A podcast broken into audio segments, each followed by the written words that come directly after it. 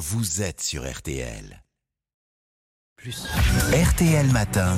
On refait la télé, la quotidienne. Avec Isabelle Morini-Bosque. Alors France 2 revient ce soir, Isabelle, sur une affaire euh, spectaculaire qui a agité la France euh, des années 2000, l'affaire Doutreau. Oui, on a au départ un vrai scandale de parents abusant leurs quatre fils. À l'arrivée, un faux réseau pédophile entraînant des condamnations, elles aussi abusives. Entre les deux, un incroyable emballement médiatico-judiciaire. Bilan, 4 ans de procédure, 2 procès, 12 enfants violés, 4 adultes coupables, 13 inculpés innocentés après trois ans de prison pour chacun. Les réalisateurs de ces quatre épisodes ont opté, de ce soir, ont opté pour un procédé surprenant, mais pas inintéressant. On voit les vrais protagonistes arriver sur le tournage, plus exactement au maquillage où se trouvent les acteurs qui vont les incarner et avec qui ils discutent. Absu alterne témoignages façon documentaire, scènes de fiction pure et parfois images de fiction commencées par le témoin à l'intention des téléspectateurs. Et ma foi, vous savez à quel point j'aime pas le genre de fioriture, mais ça s'amalgame bien. C'est une vraie leçon de choses sur l'emballement et l'aveuglement de tous, là d'un petit juge beaucoup trop obsédé par son dossier, beaucoup trop seul et beaucoup trop convaincu qu'il tient l'affaire du siècle. Tout commence en 2000 par quatre frères placés en foyer pour cause de violences paternelles, mais un jour, ils parlent, racontent la sauvagerie familiale doublée de sévices sexuels, notamment ce jour de Noël où ils se voient offrir par leurs parents des cassettes porno qu'on les oblige à regarder avant de les contraindre à participer. L'aîné a 8 ans, Jonathan, qui témoigne 6 ans.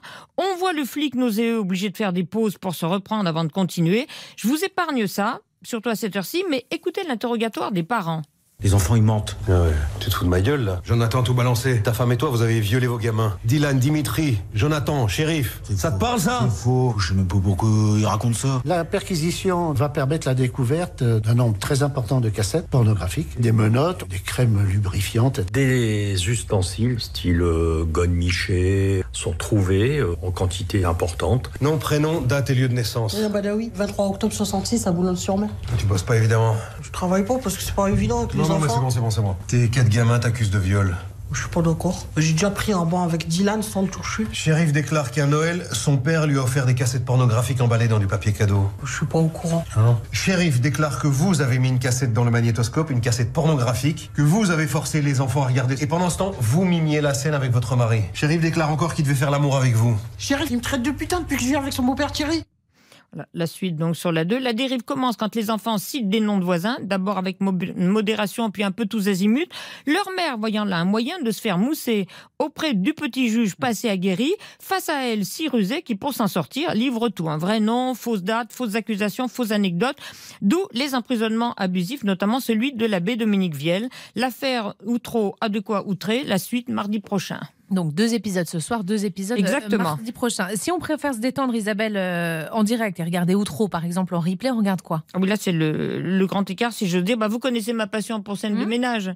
Et ben ce soir, euh, après la quotidienne, on a un inédit de 21h15 à 22h55. Nos couples vont tous en Corse, sans jamais, bien sûr, se croiser. C'est le principe. Le seigneur Raymond part chercher son Huguette qu'il a quitté, puis en plus, elle a la carte vitale. Emma et Fabien font du camping-car. Liliane et José vont dans la maison dont José a hérité.